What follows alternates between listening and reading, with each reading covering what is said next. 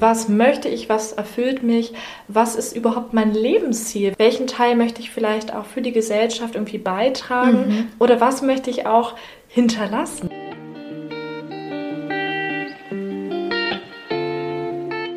Rein reflektiert, dein Podcast für persönliche Weiterentwicklung und mehr Realität. Wünschst du dir auch manchmal mehr Selbstvertrauen und Mut zur Veränderung? Wir haben es durch viel Selbstreflexion geschafft, unsere Unsicherheiten und Komplexe zu einem tiefen Selbstwertgefühl zu wandeln.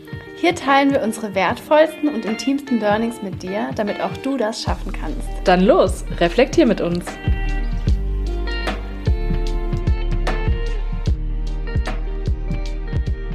Hallo ihr Lieben, so schön, dass ihr wieder da seid bei einer neuen Podcast-Folge von Rein Reflektiert. Ich bin Caro. Und ich bin Sarah. Und in der heutigen Folge möchten wir mit euch über das Thema Berufs- und Lebenswege sprechen, warum es nicht wichtig ist, immer den Erwartungen von außen gerecht zu werden, dass es total in Ordnung ist, den eigenen Lebensweg zu gehen und wie du vielleicht herausfindest, was du im Leben wirklich machen möchtest. Wir starten einfach mal mit einer Frage. Und zwar Caro, auf einer Skala von 0 bis 10, wenn 10 viel ist, wo würdest du deine beiden Bedürfnisse Freiheit und Sicherheit einordnen? Also auf zwei Skalen am besten. Erstmal die Freiheit für sich und die Sicherheit. Oh, mega gute Frage. Ich habe lustigerweise einen Wertetest neulich gemacht, was meine drei mhm. wichtigsten Werte im Leben sind und Freiheit war da dabei. Mhm. Deshalb, was mir wichtig ist oder wie sehr ich es vielleicht aktuell lebe. Ich würde erstmal sagen, was dir wichtig ist. Also auch wie wichtig dir dann der einzelne Wert ist. Mhm. Also Freiheit würde ich auf einer neun spontan mhm. einordnen. Krass, richtig viel, ne? Weil Freiheit, Unabhängigkeit und Selbstbestimmung, wenn man das mal so ein bisschen zu einem mhm. zusammenfasst, mir im Leben schon extrem wichtig ist. Mhm. Ich aber dennoch, also ich habe jetzt keine zehn gewählt, weil ich dennoch auf jeden Fall auch Geborgenheit, zu Hause sein, ankommen mhm. auch sehr schätze. Mhm. Und Sicherheit, ich würde sagen, also spontan kommt mir so drei bis vier in den Kopf. Mhm. Krass. Weil natürlich ist es mir schon wichtig, beziehungsweise sagen wir es mal so, ähm, auch wenn ich sehr freiheitsliebend bin, sind Situationen, in denen ich wenig Sicherheit vorzuweisen habe. Also wenn ich mhm. jetzt zum Beispiel aktuell keinen Job hätte oder gerade wenig Geld habe, das hatte ich in meinem Leben definitiv schon, da fühle ich mich nicht sehr wohl drin. Mhm. Aber ich denke, ich kann damit trotzdem noch besser umgehen, als vielleicht, wenn das höher wäre. Mhm. Ähm, ja, und aus dieser Mischung heraus würde ich sagen, ist bei mir so bei einer 3 bis 4 vielleicht. Ja, krass, interessant. Ich habe noch so ein anderes Modell. Es geht jetzt in dieselbe Richtung, aber ich würde das andere Modell gerne nochmal vorstellen, weil ich glaube, dass sich einige darunter nochmal so ein bisschen was vorstellen können oder ja, das so ein bisschen besser visualisiert bekommen. Und zwar gibt es ein Modell von Riemann-Thomann, das heißt auch das Riemann-Thomann-Modell. Und da gibt es vier Achsen. Und mhm. um das jetzt mal für die Zuhörerinnen und Zuhörer so ein bisschen einfacher zu gestalten, würde ich sagen, schauen wir uns einfach nur zwei Achsen an. Mhm. Ich zeige jetzt Caro gerade das Bild und wir versuchen das aber visuell für euch zu erklären. Auf der Achse, die wir uns jetzt anschauen, haben wir die Sicherheit, die Ordnung als blauen Punkt mhm. und unten die Spontanität und die Freiheit. Mhm. Eigentlich geht die Frage in eine ähnliche Richtung. Auf der Achse kannst du dich ja vielleicht gleich auch nochmal einordnen. Du hast ja gesagt, Freiheit ist dir enorm wichtig. Mhm. Inwiefern dein Punkt, das sind jetzt jeweils Punkte, also der gelbe Punkt, wie gesagt, ist Freiheit und der blaue Punkt Ordnung, inwiefern dein Punkt farblich gekennzeichnet ah. ist. Also wenn du jetzt mehr Über so ein Kuchendiagramm. Mhm, genau, mhm. richtig. Vielleicht kannst du da nochmal so für alle sagen, wie dein Punkt letztendlich aussehen würde, welche Farbe er eher dann annehmen würde. Also ich würde sagen, mein Punkt wäre zu nicht so einfach. ich glaube, drei Viertel sind gelb für die Freiheit und ein Viertel ist blau für die Sicherheit. Mhm. Das finde ich super interessant. Jetzt vielleicht noch mal ganz kurz, um das Modell zu vervollständigen. Es gibt dann noch eine weitere Achse und auf der Achse befindet sich dann auch noch die Beziehung Harmonie und die Abgrenzung Autonomie. Und das steht sich gegenüber. Und je nachdem, welches Gefühl, welches Bedürfnis wie ausgeprägt ist, würde man sich dann auf diesen beiden Achsen letztendlich einordnen. Ah, sehr spannende vier Punkte, die so gegen sich gegenüberstehen, mhm. wo ich mir vorstellen kann, dass es bei jedem Menschen im Leben immer so eine Art Struggle ist, sich da immer wieder neu einzuordnen. Ne? Ja. ja auch so, je nachdem, in welcher Lebenslage Stimmt. man ist, ja auch total unterschiedlich. Stimmt. Und mal ganz kurz zu mir. Mhm. Ich würde zum Beispiel sagen, dass der Punkt bei mir größere Anteile von Blau hat. Also mhm. ich würde fast sagen, mindestens 50-50. Ach, krass. Also 50% blau, 50% gelb, also mehr als bei dir auf jeden ja. Fall. Ich glaube, dass die Sicherheit und die Ordnung bei mir noch so ein bisschen mehr überwiegt. Also jetzt im Gegensatz zu deinen Bedürfnissen, mhm. als die Spontanität und die Freiheit. Trotzdem mir Freiheit auch sehr wichtig ist. Mhm. Was halt auch sehr interessant ist, grundsätzlich ist es ja so, jeder Mensch hat in der Regel alle Bedürfnisse. Also jeder hat das Bedürfnis nach Freiheit, nach Sicherheit, nach Ordnung. Und ja, wie du schon sagst, je nachdem vielleicht in welchem Lebensabschnitt man sich befindet oder auch generell, was man für ein Typ Mensch ist, mhm. sind die Bedürfnisse dann unterschiedlich intensiv ausgeprägt. Und dann auch vielleicht ja im Laufe des Lebens auch unterschiedlich Absolut. ausgeprägt, ne? dass man sich da nicht immer gleich einordnen würde. Definitiv. Ich meine, wenn man gerade 18 geworden ist, die Schule fertig hat zum mhm. Beispiel, hat man sicherlich einen komplett gelben Punkt. Ja, stimmt. wenn man später vielleicht drei Kinder hat, ist der Punkt sicherlich auch blau. Jetzt mal so ein bisschen stimmt. pauschal gesprochen, natürlich hast du total recht. Ich denke, das ist sehr typabhängig, ähm, dass jeder Mensch da auch schon was Eigenes mitbringt, mhm. einfach welche Bedürfnisse man hat. Deswegen finde ich es auch total spannend, so eine Wertetest zu machen, um mal zu mhm. gucken, ähm, nach welche, welche drei Werte sind mir eigentlich am wichtigsten im Leben und lebe ich danach? Ja, das finde ich auch mega gut. Den Test habe ich auch letztens gemacht, den du dann noch gemacht hattest. Mhm. Und vielleicht auch mal an euch, die uns gerade zuhören, fragt euch doch mal vielleicht, welche Bedürfnisse habe ich? Was ist mir am wichtigsten im Leben? Ist mir die Freiheit besonders wichtig? Und dann auch, wie Caro schon sagt, ist es auch etwas, was ihr dann schon so lebt? Also mhm. tut ihr etwas dafür, dass ihr dann auch mehr dieses Freiheitsgefühl empfindet oder nicht? Oder könnt ihr vielleicht noch irgendwas in eurem Leben, in eurem Job verändern, sodass ihr da einfach mehr Freiheit verspürt? Denn je nachdem eben auch, wie stark euer Bedürfnis ausgeprägt ist, richtet sich ja normalerweise auch die Denkweise oder euer Handeln danach. Ne? Oder sollte auf jeden Fall so sein. Definitiv. Wir können euch gerne ja mal in die Show Notes einen Link reinpacken, wo mhm. ihr auch eure Werte testen könnt. Also es gibt so ganz einfache Tests online, da könnt ihr die drei wichtigsten Werte für euch testen.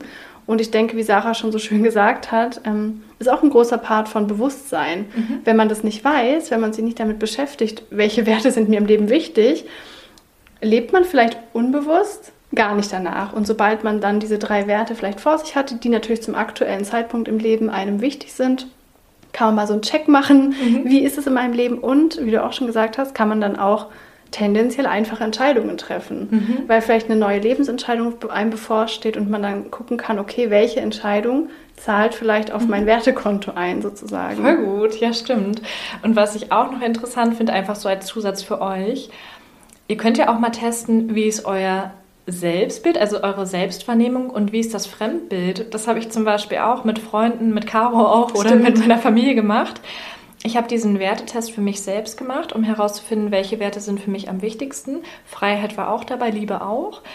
Und ähm, bei mir war, glaube ich, auch noch Hilfsbereitschaft dabei. Ähm, ganz interessant. Ich habe dann auch meine Freunde gefragt, was denkt ihr, welche Werte sind mir besonders wichtig? Mhm. Und die meisten Werte haben übereingestimmt, wobei es auch davon abhing, in welchem Kontext mich die Personen kennengelernt haben. Also ob im Arbeitskontext oder vielleicht so im Fitnesskontext oder so. Und auch nochmal interessant, versucht dann auch nochmal für euch herauszufinden, in welchem Kontext sehe ich diese Werte. Also eigentlich sollte man den Test ja so machen, dass man dann für sich selbst herausfindet, welche Werte sind mir wichtig und nicht, welche Werte sind mir bei anderen wichtig, weil das mhm. kann sich auch nochmal voneinander unterscheiden. Das ne? stimmt, absolut. Ja, vielleicht kommen wir dann erstmal so dazu, wie dein Lebenslauf ja. so insgesamt aussieht. Oder ja, vielleicht fängst du da mal an, so von vorn zu erzählen. Total gerne. Auch nochmal kurz äh, vor diesem Gesichtspunkt mit deinem schönen Modell, das du jetzt aufgezeigt hast. Ihr habt ja vielleicht schon gelesen, der Titel ist ja so ein bisschen reißerisch formuliert, verbrennt dein Lebenslauf. Denn wenn man mit dem Gesichtspunkt daran geht, dass wir alle unterschiedliche Werte in uns tragen, die uns wichtig sind, ist es ziemlich absurd, das auf einen klassischen Lebenslauf herunterzubrechen oder mhm. jede Person da reinzuquetschen. So entstand der Titel, darum soll es auch heute gehen, dass das auch nochmal klar geworden ist. Und bei mir ist es definitiv so, dass ähm, ich keinen klassischen äh, Lebenslauf habe. Ich habe mit 17 mein Abi gemacht. Ich war mega jung, also das war der erste G8-Jahrgang und ich hatte absolut keinen blassen Schimmer, was ich im Leben will. Wer ich bin, was ich kann, wer, was meine Werte sind, mit solchen Sachen hatte ich mich noch nie beschäftigt. Ich, Partys und Outfits waren mein größtes Problem. Und ja, wie es dann so ist, äh, auch auf dem Gymnasium wird man natürlich die zwei Jahre vorher schon total dazu getriezt, du musst jetzt studieren. Ist ja klar. Mhm. Du machst Abi, das machst du natürlich nur in Anführungsstrichen, um zu studieren. Das heißt, ähm, es gab dann da so einen fetten Katalog, den wir bekommen haben, wo alle Studiengänge in Deutschland drauf sind. Ich glaube, es sind 1600. Oh wow. Und so nach dem Motto, jetzt guck mal, was du machen willst. Ich absolut keinen blassen Schimmer gehabt, aber der Druck. komplett überfordert. Ja, ne? und wer weiß mit 17 denn, was er möchte im Leben. Mhm. Das ist sehr absurd, finde ja, ich rückblickend. In dem Moment wusste ich es nicht, weil ich gefühlt, also das Gefühl hatte, dass alle um mich herum das wissen. Mhm. Was wahrscheinlich auch nicht so ist. Ja, genau, denke ich auch nicht. Und ich habe mich sehr unter Druck gefühlt, äh, generell von meinem Umfeld oder einfach in meiner Situation, mhm. was mir extrem Angst gemacht hat. Ähm, ja, dann war der Schulabschluss wie ihr ja vielleicht schon wisst aus den vorherigen Folgen, habe ich zu dem Zeitpunkt bei meiner besten Freundin bei der Familie gewohnt und meine Mama hat in Berlin gewohnt. Und ich bin dann gerade 18 geworden und dachte, toll, jetzt gehe ich auf jeden Fall erstmal nach Berlin zu meiner Mama und werde da eine Weile sein. Mein Plan war damals nach Berlin zu gehen, dort vielleicht ein Praktikum zu machen und da ein paar Monate zu bleiben. Wusstest du schon, in welche Richtung das Praktikum gehen sollte? Naja, wusste, ist vielleicht ein bisschen übertrieben. Ich hatte da so ein paar Begriffe im Kopf, die ich mir ehrlich gesagt irgendwo mhm. abgeschaut habe. Man sagt dann, ja, ich würde gerne was mit Medienkommunikation machen. Mhm. Ich hatte keinen blassen Schimmer, was das überhaupt bedeutet. Ja, ich habe Also so rückblickend total lächerlich, wie ich gedacht habe, ja, ich gehe jetzt nach Berlin, ich mache ein Medienpraktikum. Keine Ahnung, was das sein soll. Mhm. Naja, long story short, ich habe auf jeden Fall keinen Praktikumsplatz gefunden, weil alles Praktikumsplätze waren für Studenten, die mhm. halt ihr Praktikum während des Studiums mhm. machen müssen. Also ich habe absolut nichts gefunden. Ähm, ich habe mich extrem lost gefühlt. Trotzdem habe ich nach den drei Monaten entschieden, dass ich auf jeden Fall wieder nach Berlin ziehe. Ich habe mich eh schon nicht mehr so wohl in der kleineren Stadt gefühlt und ähm, hatte total Lust, jetzt wieder in der Großstadt mhm. zu leben. Und habe dann tatsächlich ein Jahr in Anführungsstrichen nichts gemacht. Also ich mhm. habe kein Studium angefangen, keine Ausbildung. Ich habe wenn überhaupt mal so kleine Minijobs für einen Monat oder so irgendwo angenommen. Mhm. Und allein deswegen habe ich mich schon extrem wie eine Versagerin gefühlt, ganz klar. Also alle, ich glaube wirklich alle aus meiner Klasse, aus meinem Jahrgang haben angefangen zu studieren in dem Jahr, nur mhm. ich nicht. Weiß ich jetzt gar nicht, ob es so ist, aber das war komplett mein Gefühl. Ja. Ich wusste nicht, was ich will und habe mich sehr, sehr, sehr verloren gefühlt.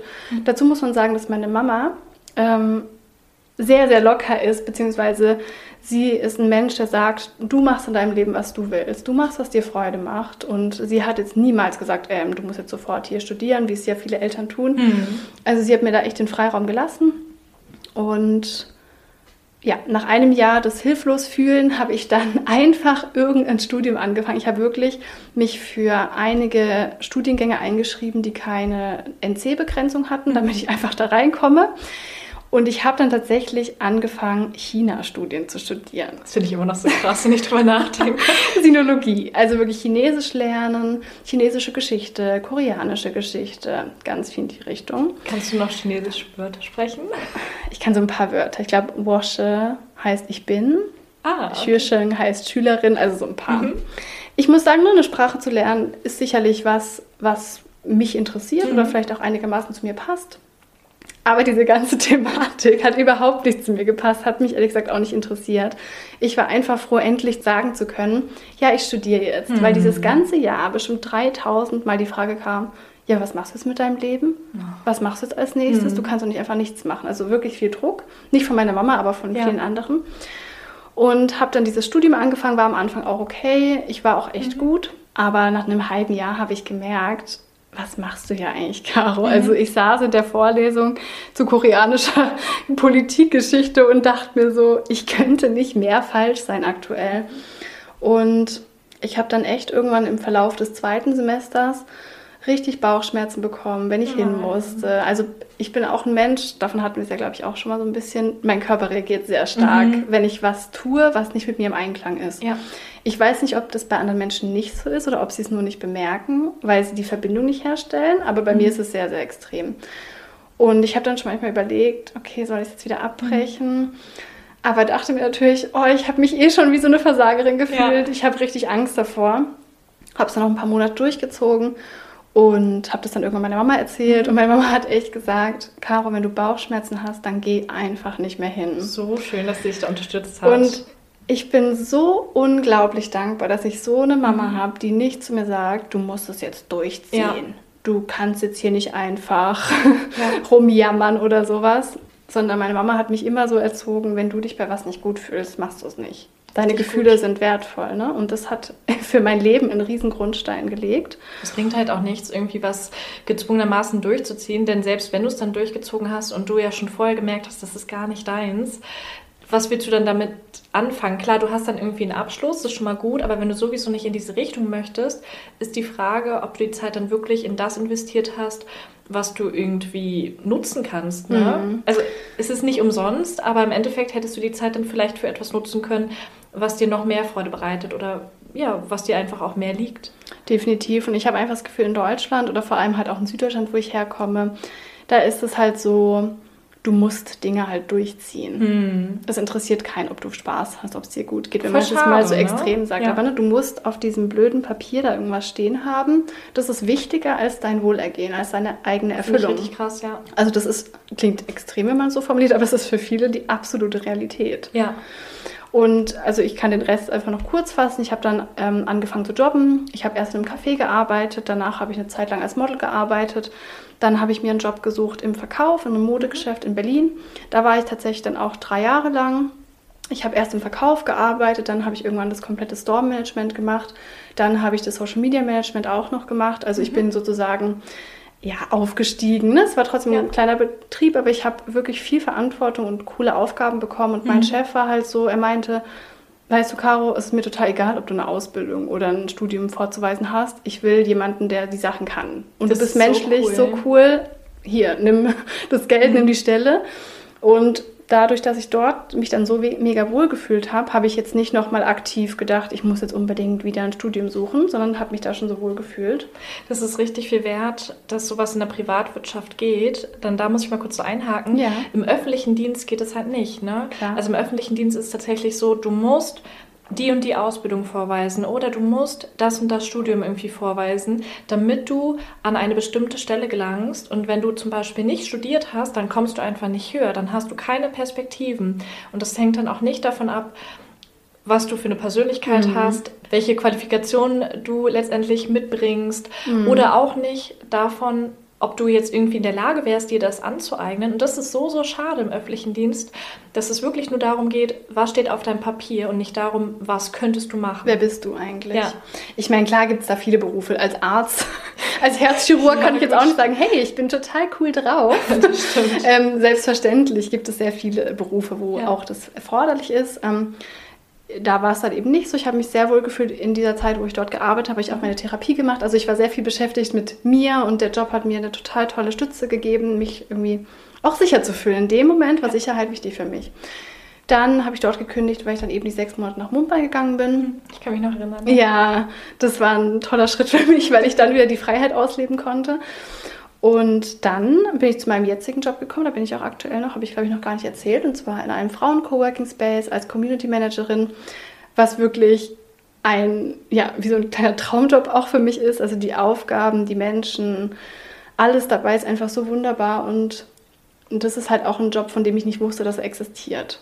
Das hätte ich auch nicht vorher gewusst. und darauf werden wir sicher später auch nochmal kommen. Das hat mir unter anderem mit ganz vielen anderen Beispielen noch in meinem Leben und Erfahrungen gezeigt, du musst und kannst auch nicht immer alles planen. Mhm. Es gibt Möglichkeiten und Wege in deinem Leben, die du nicht kennst. Es gibt nicht nur die drei, die deine Nachbarn und deine Eltern dir ja. erzählen. Es gibt unendlich viele. Mhm. Wenn du offen bist, mutig bist für Veränderung, ja. dann können Sachen passieren, von denen du nicht mehr getraut hast zu träumen. Ja. Habe ich mir auch aufgeschrieben. Und ganz kurz nochmal zu dem Lebenslauf zurückzukommen. Also in meinem Lebenslauf steht äh, abgebrochenes Studium, ein Jahr in einem Café gejobbt, drei Jahre in einem Verkaufsgeschäft gejobbt, dann gekündigt, weil auf Reisen gegangen und jetzt äh, mein aktueller Job und das ist für mich total in Ordnung. Ja. Ich kann mich auch noch total daran erinnern, als du dann damals nach deiner Kündigung und nach Mumbai angefangen hast, Bewerbungen zu schreiben und du aber auch noch so ein bisschen unsicher warst, ne? wer nimmt dich und mhm. klappt es überhaupt? Mhm. Und dann ist es auf jeden Fall so weit gekommen, dass du jetzt so einen tollen Job bekommen hast. Ja, und da ist natürlich dann so, ne, ich bin dann aus Indien wiedergekommen. Ich hatte dann da ja auch Geld verdient, dann war Sommer in Berlin, es war dann für mich auch schön irgendwie den zu genießen. Aber das ist eben das, was ich meinte, warum Sicherheit definitiv auch jetzt nicht bei einer Null bei mir ist, dass sich das in dem Moment dann vielleicht auch nicht toll anfühlt, wenn du keinen Job hast oder mhm. keine Perspektive und vielleicht ähm, ja, mit deinen Ersparnissen so ein bisschen überbrücken musst. Und dann war es echt so, ich habe, glaube ich, insgesamt drei Bewerbungen abgeschickt. Und ich habe auch ähm, bei Google eingegeben, Jobs Berlin. Enter.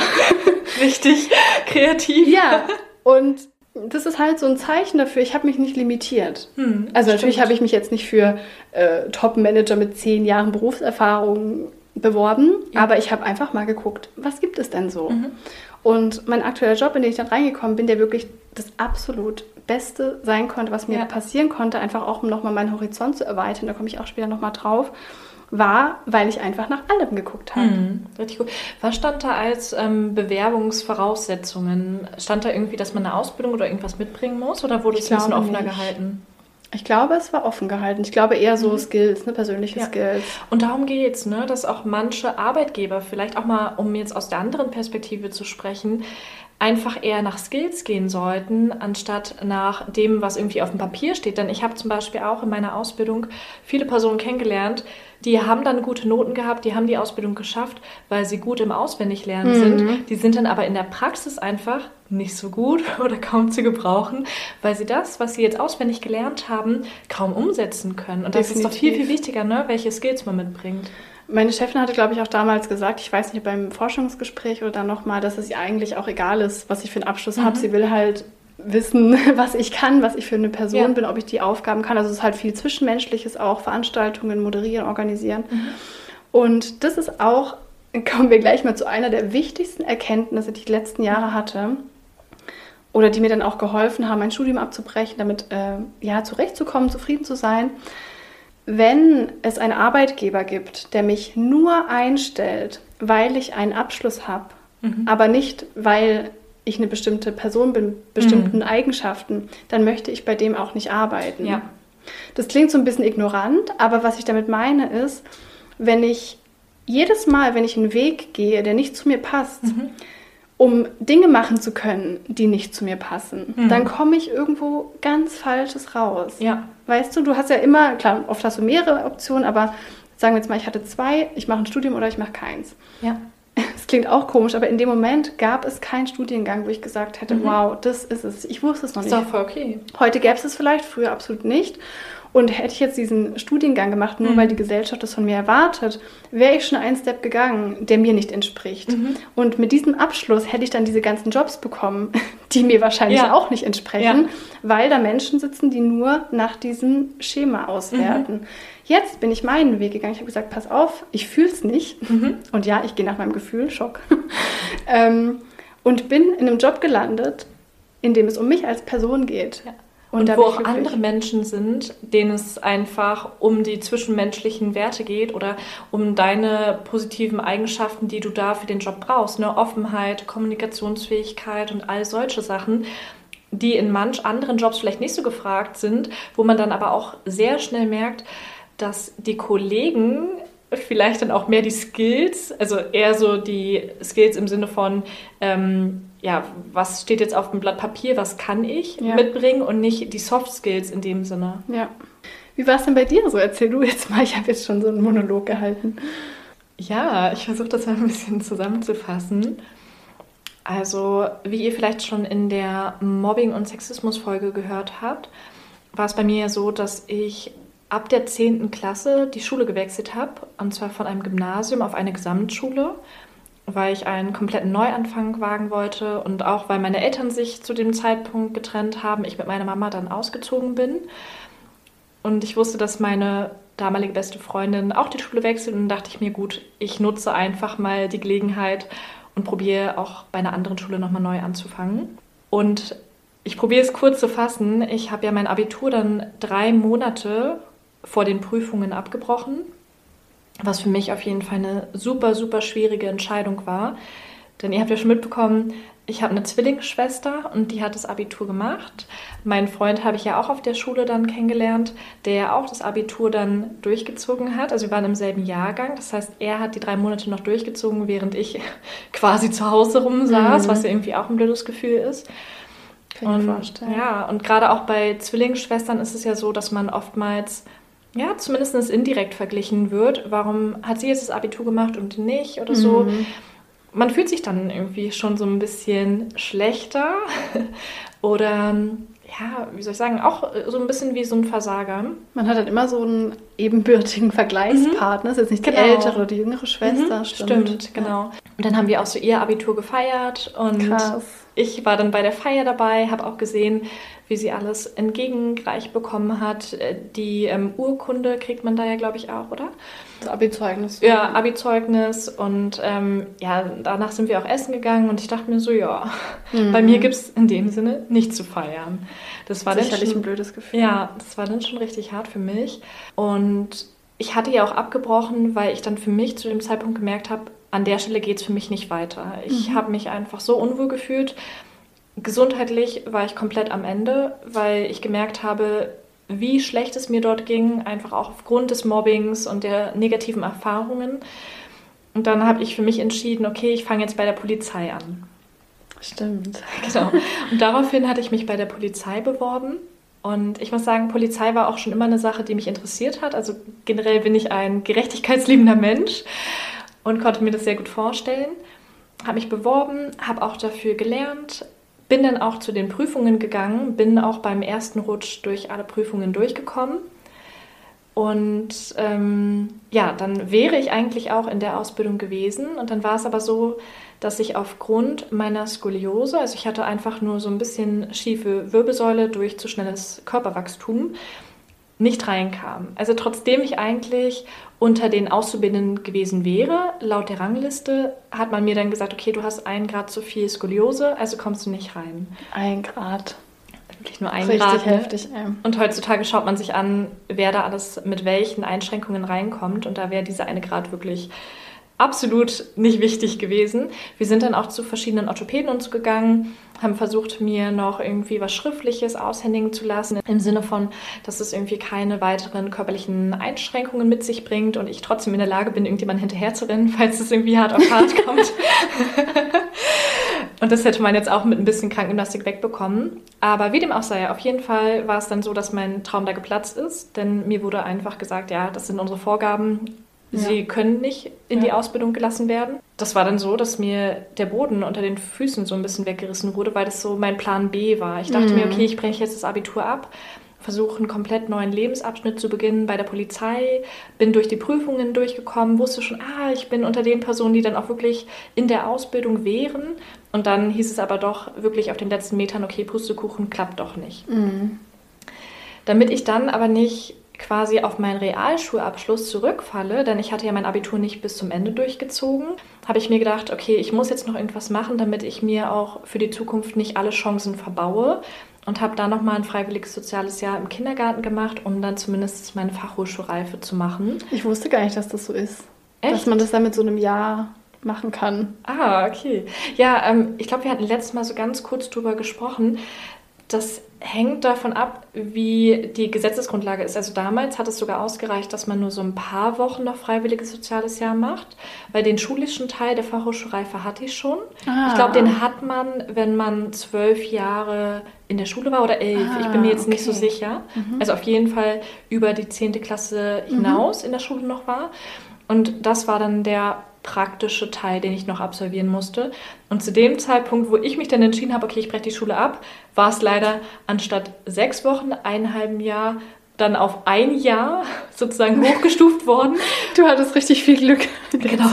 Das war so ein richtig blöder Zeitpunkt, genau. Und dann hatte ich das komplette Jahr, was ich dann im Kindergarten verbracht habe, von morgens bis abends, habe ich schon in der letzten Folge gesagt, Windeln gewechselt habe und da auch wirklich mehr gearbeitet habe als die meisten Erzieher, weil die mhm. meisten Erzieher gar nicht so viele Stunden in der Woche dort waren. Krass. Und ja, dann hatte ich aber mit Abschluss des Freiwilligen Sozialen Jahres meine Fachhochschulreife, habe mir das auch anerkennen lassen, mhm. damit ich dann auch später überhaupt die Chance hätte zu studieren, falls ich möchte. Ich war mir damals aber auch noch gar nicht sicher, wohin mich der Weg führt, was ich mir für die Zukunft vorstelle. Also ich hatte auch noch gar keinen Plan, weder in der Schule ja. noch die Jahre danach. Und dann war es aber so, dass meine Eltern ja irgendwann so ein bisschen Druck gemacht haben und gesagt haben, du musst jetzt irgendwas anfangen. So, du kannst jetzt nicht hier einfach nur zu Hause rumsitzen. Und ja, dann musste ich mich für irgendwas entscheiden. Die Bewerbungsfristen für die meisten Ausbildungen sind dann schon vorbei gewesen. Und dann habe ich mich einfach nur schnell für eine Ausbildung beworben, die irgendwas in dem Bereich Fachangestellte für Bürokommunikation zu tun hatte. Habe aber auch so ein bisschen Richtung Veranstaltungsmanagement geschaut, weil das auch eine Sache war, die mich interessiert hat. Wobei ich da auch nicht gewusst hätte, was ja. da genau jetzt inhaltlich Ja, das gelehrt. klingt dann halt gut. Genau, das hatte gut geklappt. so entscheidet man als junger Mensch, das klingt gut, das mache genau. ich jetzt mal. Veranstaltung, ja super. Mag ich, ich mag Partys. genau, ich muss da irgendwas organisieren, okay. Genau wie Mediensachen, ich mag Medien. Genau, okay. so in die Richtung.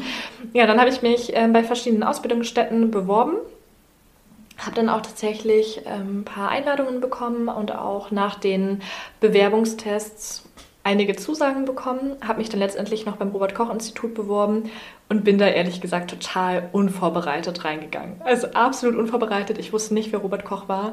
Ich habe mich wirklich gar nicht informiert, weil ich einfach so eine Scheißegalhaltung hatte. Ich dachte mir, ja gut, ich habe schon eine Zusage, ich weiß nicht, ob ich da dann irgendwie meine Ausbildung beginnen möchte. Und ich war mir sowieso auch nicht so sicher, ob das wirklich eine Ausbildung sein wird, die mich interessiert, weil ich ja mhm. von meinen Eltern her eher ein bisschen gezwungen war, mir etwas zu suchen und gar nicht wusste, in welche Richtung das für mich gehen soll. Dann bin ich da so komplett unvorbereitet reingegangen, habe mich dann noch mit einer anderen Bewerberin unterhalten, die hat mir dann so ein paar Infos weitergegeben, so wer Robert Koch war. Und da dachte ich mir, ach ja, wäre ganz gut gewesen, wenn du dich jetzt mal vorher vorbereitet hättest. Ja, aber tatsächlich lief das ähm, Bewerbungsgespräch dann doch besser als erwartet, eben weil ich da mit so einer Scheißegal-Haltung reingegangen bin, dadurch auch kaum aufgeregt war. Und ich dachte mir von vornherein, ich kriege die Ausbildung sowieso nicht, weil ich hatte zu dem Zeitpunkt ja kein Abitur. Also mhm. Fachhochschulreife ja, aber mhm. ist ja nicht genau gleichwertig wie das Abitur. Ich wusste zwar, es werden auch ein paar Personen genommen mit Realschulabschluss, aber ich dachte mir, ja gut, mit Abitur hätte man schon mehr Möglichkeiten. Und dadurch, dass ich eben auch total unvorbereitet reingegangen bin, dachte ich, meine Chancen sind rapide gesunken. Ab dem Zeitpunkt, wo ich realisiert habe, es wäre doch ganz gut gewesen, sich da ein bisschen besser zu informieren, bevor man zum Bewerbungsgespräch geht. Aber dann konnte ich tatsächlich, glaube ich, ähm, mit meinem Auftreten punkten und auch mit meinen vorigen Erfahrungen. Und zwar haben sie mich auch gefragt, inwiefern ich belastbar bin und dann habe ich gesagt, naja, ich habe ein Jahr lang im Kindergarten ja. gearbeitet, hatte 30 Kinder um mich herum. Wir waren teilweise nur zwei Erzieher. Und ich würde schon sagen, dass ich in diesem einen Jahr gelernt habe, was es heißt, in stressigen Situationen klarzukommen oder auch da den kühlen Kopf zu bewahren. Und dann haben wir uns noch so ein bisschen darüber unterhalten und die meisten der ähm, Personen, die mich da quasi geprüft haben, die in dem Bewerbungsgespräch mir gegenüber saßen, konnten nachvollziehen, wie stressig es mit 30 Kindern sein kann. Die mhm. hatten teilweise auch so ein, zwei Kinder und dachten sich so, oh mein Gott, 30 davon ist ja wirklich ähm, auf jeden Fall eine Herausforderung. Und insofern haben sie mich dann tatsächlich genommen und haben auch am Ende gesagt, dass ich da eine der besten Bewerberinnen war. Und ich glaube, das war dann auch eben durch diesen kleinen Abzweig, den ich in meinem Lebenslauf habe oder ja, durch diesen Umweg, den ich gemacht habe, dass ich damit punkten konnte, ne? Weil sich jeder Klar. dachte so, wer ein Jahr im Kindergarten mit 30 Kindern gearbeitet hat, der hat da schon einiges hinter sich gebracht. Ja, und du hast halt auch mehr Erfahrung als jemand, der gerade aus mhm. der Schulbank kommt, ne? Also Klar. du musstest auch Verantwortung übernehmen, ne? Genau. Du musstest einem kleinen Menschen beibringen, wie es ist, wenn man sich irgendwie das Brot schmiert oder so generell einen kleinen Menschen erziehen. Und das ist natürlich, ja, hast du recht. Nicht nur die Belastbarkeit, sondern die Verantwortung wurde dann natürlich auch gefördert. Und damit möchte ich auch sagen, also auch wenn man manchmal Umwege geht, heißt es, dass diese Umwege oder kann es heißen, dass diese Umwege dazu führen, dass man dadurch in anderen Bereichen wieder größere Chancen hat. Absolut. Dann habe ich die Ausbildung gemacht ja, ich glaube, das habe ich auch in einer Folge schon erwähnt, dass ich dann leider durch die Abschlussprüfung gefallen bin. Also einmal durch die mündliche, weil ich einen kompletten Blackout hatte, aber auch durch die beiden schriftlichen Computerprüfungen. Und das war für mich auch äh, ein herber Rückschlag. Ich muss sagen, ich war ja innerhalb der Ausbildung auch sehr unglücklich, weil ich da ja auch sehr viel mit Mobbing zu tun hatte oder ja insgesamt nicht so glücklich mit der ganzen Situation war. Und generell ja auch die Ausbildung eigentlich nicht aus reinster Überzeugung gemacht habe. Ja, habe ich auch gerade gedacht. Mhm. Also wie war das dann für dich, dass du irgendwo ja gezwungen, in Anführungsstrichen, oder mhm. dahin geschoben wurdest, so ein ja. bisschen das zu machen und das dann so drei Jahre durchzuziehen, obwohl man es eigentlich nicht so richtig will. Es waren sogar dann dreieinhalb Jahre, ja. dadurch, dass ich ja die Prüfungen dann verhauen habe. Ja, es ist dann natürlich schon auch belastend, wenn man etwas täglich machen muss, hinter dem man nicht steht. Aber man muss dazu auch sagen, ich wusste in dem Moment auch nicht, was wäre jetzt die Alternative gewesen, weil ich zu dem Zeitpunkt auch noch gar nicht wusste, was gefällt mir, was würde ja. mich erfüllen. Ich hatte da gar keine Ahnung von. Klar. Und deswegen, dann nimmt man lieber das, wo man dann wenigstens genau. beschäftigt ist oder weiß, was man tut. So. Genau. Mhm. Es war zumindest ja auch eine Ausbildung, die eher so allgemein ist, also mhm. Fachangestellte für Bürokommunikation, mit der man dann in verschiedenen Bereichen mhm. später mhm. arbeiten könnte und da vielleicht nicht ganz so festgelegt ist, wobei sie schon eher auf den öffentlichen Dienst ausgelegt war. Ja. Ich habe es ja innerhalb des öffentlichen Dienstes gemacht. Genau, worauf ich hinaus will noch. Äh, ich habe die beiden IT-Prüfungen verhauen und es war dann für mich auch eine krasse Überwindung, weil ich meinen zukünftigen Chef sagen musste, der übrigens Leiter eines IT-Referats war. Du, ähm, ihr habt mich jetzt doch noch nicht in ein paar Monaten als Vollzeitkraft, sondern ich bin jetzt noch ein halbes Jahr Auszubildende, muss parallel noch in die Schule gehen und ja, werde dann noch nicht als Vollzeitkraft hier eingesetzt werden können. Vor allen Dingen war es mir auch super unangenehm, einem IT-Referatsleiter zu sagen, ich bin durch die, naja, in Anführungsstrichen eher simplen IT-Prüfungen durchgefallen. Ne? Das war mhm. dann schon krass. Genau, dann habe ich aber das halbe Jahr noch durchgezogen, weil ich dachte, es kommt für mich jetzt auch nicht in Frage, die drei Jahre komplett wegzuschmeißen. Ich wollte für mich gerne schon irgendwie so einen Abschluss finden. Klar. Auch bei mir klar war, ich werde jetzt nicht ewig in diesem Job arbeiten können. Das war mir von vornherein schon klar, dass ich irgendwie noch was anderes suchen muss, was mich dann auch tatsächlich richtig erfüllt.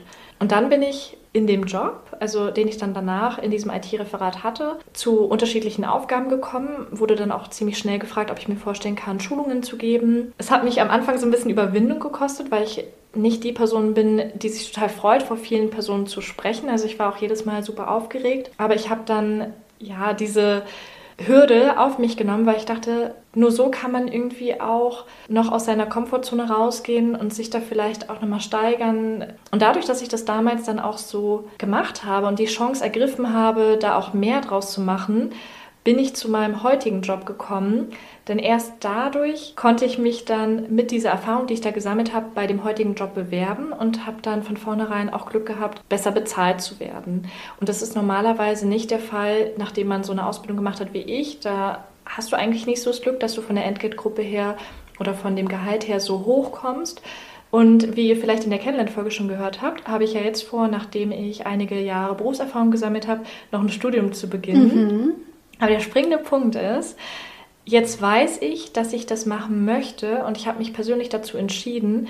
Damals, zu dem Zeitpunkt, hätte ich mich noch gar nicht dazu bereit gefühlt und hätte noch gar nicht gewusst, was ich machen möchte, so wie bei ja. dir auch, ne? Ja, klar. Ich hätte gar nicht gewusst, welchen Studiengang, obwohl ich schon lange überlegt habe, dass ich irgendwie Interesse hätte, ein Studium zu machen. Ja. Einfach so, weil ich Lust auf Wissenszuwachs hatte, aber auch, weil ich denke, dass man manchmal, nicht immer, mit einem Studium noch mal in andere Bereiche rein kann, zumindest was den öffentlichen Dienst angeht. Mhm. Ja, klar. Ne? Weil ich jetzt auch zum Beispiel merke, ich komme jetzt ohne Studium nicht weiter. Ja, total krass. Zum einen war ja auf jeden Fall dein Lebenslauf auch ungewöhnlicher oder er ist mhm. nicht so straight und perfekt, wie die Leute ihn gerne hätten. Ja.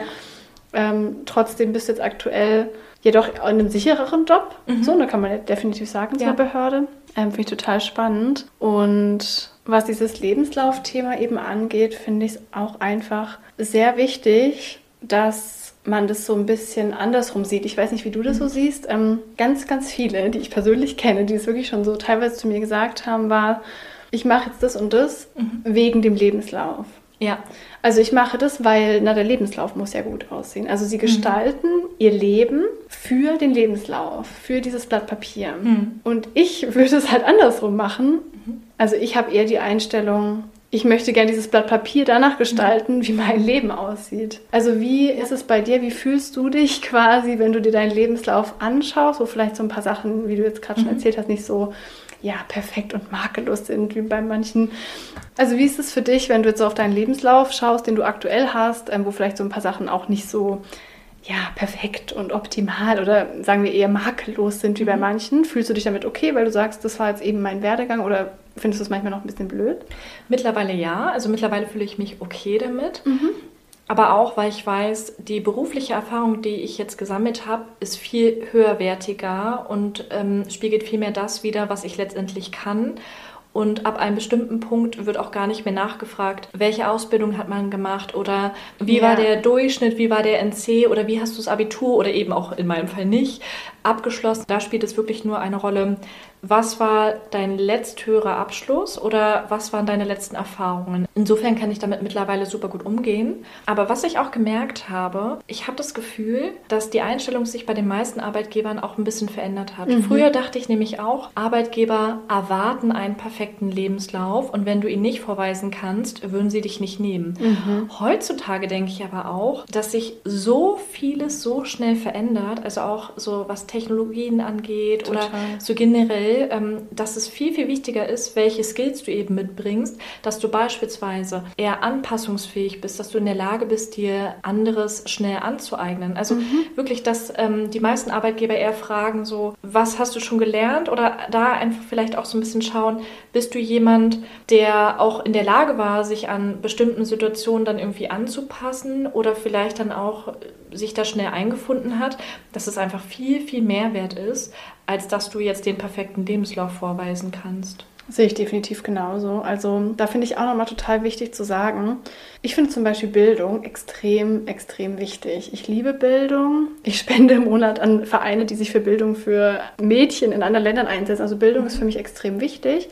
Was man dabei aber oft nicht bedenkt, ist, dass Bildung nicht nur Schule und Studium und Richtig. Ausbildung bedeutet. Absolut. Bildung bedeutet, dir neues Wissen anzueignen, deinen Horizont zu erweitern, dir Eigenschaften, Skills, persönliche Erfahrungen anzueignen.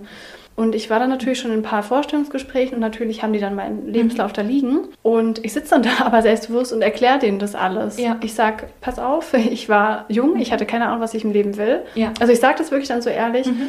Ähm, ich habe ein Studium angefangen, weil ich dachte, ich muss, habe mich aber absolut unwohl gefühlt und habe das Gefühl, dass es ja auch als Stärke gesehen werden kann, dass wenn ich mich in einem falschen Umfeld mhm. bewege, dass ich dann ähm, die Courage und das, ja, das Selbstbewusstsein habe zu sagen, okay, das passt nicht für mich, ich probiere mhm. aber andere Sachen aus.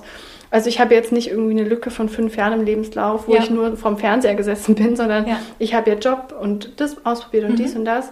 Zum Beispiel auch, ähm, steht ja auch drin, dass ich als Model gearbeitet mhm. habe im Ausland. Also auch, wenn jemand sagt, hey, ich war sechs Monate ganz alleine in Indien. Ja. Wenn, und diese mhm. Skills, das stört mich halt bei dem ganzen Thema manchmal. So diese Skills, ja. habe ich das Gefühl, zählen oft gar nicht. Und verglichen mit, ich lese unglaublich viele Bücher, ich höre mhm. Podcasts, ich äh, gucke inspirierende Filme, ja. ich ähm, unterhalte mich mit Menschen, die verschiedene Lebenswege mhm. haben. Ich war alleine auf Reisen, ich habe mich ausprobiert und das soll weniger wert sein, wie wenn jemand mit 21 äh, nach Schule und BWL-Studium ja. gerade aus der Uni kommt und halt äh, einen 2-0-Abschluss hat. Ne? Ja. Also beides ist wertvoll, beides hat Wissen, aber ich finde, Skills, Erfahrung und Bildung mhm. sollte wirklich so ein bisschen vielfältiger gesehen werden. Absolut, aber ich merke da auch schon langsam so ein bisschen Wandel. Also selbst im öffentlichen Dienst, wobei man sagen muss, ich bin auch in einer eher modernen Behörde. Und wir sind in Berlin. Genau, stimmt. Voll die Bubble. Ja, absolut. Aber auch da wird immer mehr Wert darauf gelegt. Also da sagt man teilweise, ja, okay, jemand, der jetzt studiert hat, der hat meistens noch nicht die berufliche Erfahrung und da würden sich die Leute dann mehr berufliche Erfahrung wünschen. Und es ist aber auch teilweise so, dass die jetzt immer häufiger im öffentlichen Dienst auch gerne Leute aus der Privatwirtschaft nehmen, weil sie wissen, die Leute aus der Privatwirtschaft haben meistens irgendwie nochmal einen ganzheitlicheren Blick oder würden Dinge vielleicht auch anders angehen. Also ich merke da schon langsam so einen Wandel. Aber wie du schon sagst, ich finde es wichtig, dass man einfach, wenn man zum Beispiel zum Bewerbungsgespräch geht, authentisch ist, dass man offen und ehrlich darüber spricht, warum sich manche Sachen so im Lebenslauf mhm. ergeben haben. Natürlich sollte man sich auch überlegen, wie kann ich das möglichst positiv formulieren. Klar. Und ich denke, man kann alles positiv formulieren oder zu seinen Gunsten. Ja, und auch da denke ich wieder, ich bin der Mensch, der ich jetzt bin. Mhm. Ja? Daran kann ich nichts ändern. Alles, was mir bisher passiert ist, ähm, wie ich mein Leben mhm. gelebt habe, ist, wer ich bin. Also mehr oder weniger. Oder alles ist so passiert. Ja. Und wenn da jetzt jemand sitzt und ich das dem einfach sage, wie es war, mhm. und der sagt, okay, krass, also dass die jetzt ihr Studium da nicht fertig gemacht hat, dann denke ich mir, okay, dann gehe ich halt. Dann ist es auch nicht der Arbeitgeber, genau. bei dem du genau. gerne sein möchtest. Ne? Genau. Ne? Das habe ich also mir auch schon immer gedacht. Es ja. gibt, man natürlich braucht man ein Fünkchen Vertrauen ins mhm. Leben. Es gibt da draußen die Arbeitgeber, die Möglichkeit, ja. die Stelle, die zu dir als Mensch mhm. passt. Und ich glaube, ganz oft, also wenn wir mal diesen Lebenslauf nehmen, warum denkt man, der muss perfekt sein? Welche Angst steckt da dahinter? Die mhm. Angst, keinen Job zu finden. Ja, richtig. Die Angst, auf der Straße zu landen, mhm. dass du ein Versager bist, alle lachen dich aus. Ja. Und es ist nicht so. Ja. Also. Ja, total. Und es ist ja auch völlig normal, dass man als Teenager eventuell noch nicht so hundertprozentig weiß, wohin man möchte. Ne? Also auch gerade die Personen, die beispielsweise damals ihr Abitur dann nicht gemacht haben und das dann später nachholen, weil sie sagen, ah, jetzt weiß ich genau, was ich machen möchte und ich brauche das Abitur vielleicht, um dann studieren zu können. Also oder es auch gar nicht machen. Ja, oder, oder auch gar nicht, klar. So, da ist es doch wichtig, dass du dann irgendwann im Laufe deines Lebens für dich feststellst, was möchte ich, was würde mir Freude bereiten, worin finde ich meine Erfüllung. Ja. Und ich finde generell sollte man zum Beispiel auch gar nicht nach den schulischen Leistungen gehen. Ich meine, wen interessiert es, ob ich jetzt im Sport damals eine 3 hatte, weil ich keine Lust hatte, da irgendwie Akrobatik oder so zu machen und keine Vorwärts- und Rückwärtsrollen konnte, wirklich? Ich hatte eine 4 in Sport. Das wusste ich gar nicht mehr. Fast jedes Jahr. und ich meine, jetzt sind wir sportlich, ne? Eben. Also das Schulsystem, äh, also ich glaube, das ist sowieso nochmal ein komplett ja, anderes stimmt. Thema. Danach irgendwie individuelle Skills mhm. zu beurteilen, ist einfach lächerlich, wenn alle Menschen in eine Passform gepresst gepresst werden. Absolut. Aber sehe ich genauso wie du.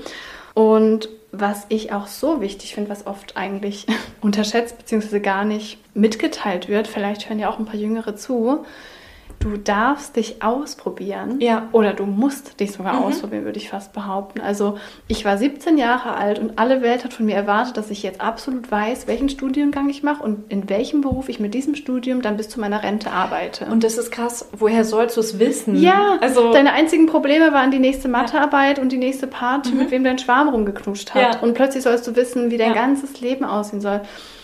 Man ist, also auch wir, ne, mhm. bis man, weiß ich nicht, man ist so jung man hat einfach die Möglichkeiten, sich auszuprobieren. Und mhm. ich muss sagen, ich habe mich dann auch oft, habe ich ja auch schon gesagt, so ein bisschen wie ein Versager gefühlt.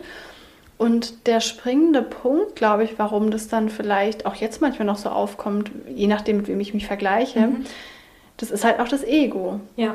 Also, wenn mein Ego sagt, Nee, du brauchst einen richtig krassen Job, auch dieses Titel. Ne? Mhm. Du brauchst einen guten Titel, du brauchst einen Job, wo die Leute Doktor sagen, sagen Punkt, Punkt, Punkt, Punkt. Ähm, dass du sagen kannst, oh, guck mal, ich habe den Job und die Leute mhm. sagen, wow, toll. Ja. Und danach sollte es halt gar nicht mehr Nein, gehen. Nein, absolut ne? nicht. Und ich finde es auch wichtig, dass die Eltern oder die Familie einen auch nicht versuchen, in so eine Richtung zu drängen. Also ich muss sagen, bei mir war es nie so, dass irgendjemand jetzt von mir erwartet hätte, dass ich einen akademischen Abschluss mache. Aber ich kenne es bei anderen Familien tatsächlich so, dass da wirklich die Eltern hinterher sind und sagen, du musst jetzt Natürlich. aber ein Studium abschließen. Natürlich. Und das ist meisten. das Wichtigste überhaupt. Ne? Und wie du schon sagst, da spielt es keine große Rolle, ob du etwas gefunden hast, was dir gefällt, was dich erfüllt, was du wirklich machen möchtest. Und das finde ich auch so traurig. Darüber habe ich auch letztens mit meinem Freund gesprochen. Da wird viel häufiger in der Familie danach gefragt, was hast du für einen Abschluss, anstatt zu fragen, wie geht's dir? Ja. Was machst du, was dir ja. Spaß macht in deiner Freizeit oder Definitiv. so. Ne? Das Bist du glücklich und erfüllt in deinem genau, Job. Genau. Oder auch okay. generell im mhm. Leben. Ne? Das spielt die emotionale Seite oder also generell deine Gefühle gar nicht so eine große Rolle, sondern wirklich nur, was auf dem Papier steht. Ja, und da darf man halt auch nicht vergessen, die Eltern, die das sagen, die wollen natürlich das Beste für dich, mhm. die wollen dich sicher wissen, die wollen, dass du gut ins Leben kommst. Ja. Die kommen aber aus einer anderen Generation. Ja, stimmt. Die kommen aus einer Generation, wo du mit 16 anfängst zu arbeiten, du machst denselben Job, bis du stirbst. Ja, so, das schon, ist stimmt. heute nicht mehr so. Es ja. ist heute nicht mehr so, dass du einen Job machen musst. Du kannst mhm. es natürlich machen, du wechselst aber wahrscheinlich den Job und ähm, kannst verschiedene Dinge ausprobieren. Und da ist es mir auch nochmal mega wichtig, auch wenn deine Eltern das von dir verlangen, dein Leben muss niemand verstehen, außer mhm, du. Genau. Niemand muss dein Leben verstehen, gut finden oder dich dafür loben, außer mhm. du selbst. Selbstverständlich ist es oft schwer, wenn man sich da so Fragen oder Vorwürfe mhm. vielleicht sogar stellen muss, aber im Endeffekt gehört dein Leben dir ganz allein. Und du bist dann derjenige oder ihr seid diejenigen, die dann jeden Tag, jeden Morgen zu diesem Job müssen, der sie vielleicht gar nicht erfüllt. Und da muss man sich wirklich fragen, so, wer ist derjenige, der das letztendlich ausführen muss? Ich Oder sind es meine Eltern, meine Familie, mein Umkreis, der das von mir erwartet? Definitiv. Dein Leben ist auch einfach zu kurz dafür, ja. finde ich, um nicht das zu machen, was du wirklich willst. Total. Was du schon sagst, damals war es wirklich auch eine andere Generation. Also ich glaube, damals wusste man noch gar nicht, oder da war es vielleicht auch noch gar nicht so, dass man so viele Möglichkeiten, so viele Freiheiten bei der Jobwahl hat. Also heutzutage ist es tatsächlich eher so, Arbeitgeber reißen sich darum, Arbeitnehmer zu bekommen, weil der Markt einfach da ist. Ne? Also es sind einfach so viele freie Stellen in den verschiedensten Bereichen und da ist man teilweise als Arbeitnehmer so frei, dass man sich aussuchen kann, wo man hin möchte oder auch teilweise schon die Bedingungen stellen kann, weil man weiß, die meisten Arbeitgeber schaffen schon so gute Bedingungen, was jetzt Gleitzeit, Homeoffice oder irgendwie sowas angeht, dass man da schon echt die Wahl hat und dass man sich heutzutage auch nicht mehr alles geben würde, was einen nicht zufriedenstellt. Meine Mama zum Beispiel ist seit 30 Jahren oder noch mehr, glaube ich, mittlerweile, ich glaube mittlerweile mehr, in demselben Job. Sie hat noch nie einen anderen Job gesehen. Und ich habe jetzt innerhalb meiner kurzen Lebensdauer bisher schon zweimal den Job gewechselt, hatte damals auch die verschiedensten Nebenjobs, habe auch viele Praktika gemacht und ich finde, dass sowas auch total hilft, um festzustellen, was gefällt mir, was ist eigentlich das, was ich letztendlich auch später irgendwie ausüben möchte. Und das würde ich einfach auch so als Tipp mitgeben. Wenn ihr noch gar nicht wisst, was euch interessiert, versucht, Ausprobieren. Genau, ja. versucht irgendwo reinzuschnuppern, ähm, versucht vielleicht ein unbezahltes Praktikum zu machen. Vielleicht habt ihr Glück, dass ihr da eins findet, auch wenn ihr jetzt keine Studentin oder Student seid. Ja. Oder auch einfach einen Nebenjob auszuüben, egal wie viele Stunden pro Woche. Also ich habe damals zum Beispiel bei Ikea gearbeitet, in der Fahrschule ähm, im Restaurant, beim Bäcker, bei Kaisers, äh, also ja, so wirklich genau, in den verschiedensten Bereichen. Ne? Mhm. Ja, und so kann man eben auch Ausschlussverfahren machen. Ne? Genau. Also so merkt man halt auch, okay, was will ich nicht. Ich habe teilweise dann so Minijobs oder kleine Jobs in so riesen Konzernen gemacht mit mhm. 50 Personalabteilungen. Ich war so, okay, ganz klar das nicht. Ich brauche ja. einen Job zum Beispiel auf Augenhöhe ähm, mhm. mit Selbstverantwortung, weil ich eben dieses Freiheitsbedürfnis habe. Und ausprobieren ist da echt ein Riesenpunkt und auch nicht, also sich bewusst zu bleiben, man kann sich immer wieder umentscheiden. Genau. Lass bitte dein Leben nicht von einem mhm. Lebenslauf bestimmen. Denk ja. nicht, ja, aber wenn ich das Studium jetzt anfange, muss ich es bis zum Ende mhm. durchziehen, weil es sieht sonst nicht gut aus auf dem Lebenslauf. Willst du wirklich am Ende deines Lebens, ich weiß nicht, in deinem 90. Geburtstag oder mhm. auf deinem Sterbebett sogar zurückgucken und sagen, gut, dass ich einen 1a Lebenslauf habe. Es mhm. wird scheißegal ja. sein. Es wird niemand mehr interessieren. Es geht nur darum, wie du dein Leben lebst, mhm. ob du dir erlaubst, Freude zu haben, mutig zu sein und wirklich nach deinen Regeln zu leben und nicht nach denen der anderen. Ich finde, man ist auch nie zu alt, um etwas an der Jobsituation zu verändern. Also selbst wenn man 50, 55 Jahre alt ist und schon immer den Traum hatte, beispielsweise Yogalehrerin zu werden oder Physiotherapeutin, dann macht das. Ja. So ist es nie zu spät. Die zehn Jahre oder fast zehn Jahre, die man noch bis zur Rente hat, die sind es doch wert. Ich meine, es sind zehn Jahre, wo man vielleicht deutlich glücklicher morgens aufstehen würde und gerne zum Job geht und das macht, was einen wirklich erfüllt. Definitiv. Und dazu auch nochmal, ähm, was ich auch sehr wichtig finde, was diese, also ich glaube, dahinter steht oft die Angst, natürlich keinen Job zu haben, mhm. irgendwie so ganz komische Ängste wahrscheinlich, mhm. aber auch was Sicherheit betrifft.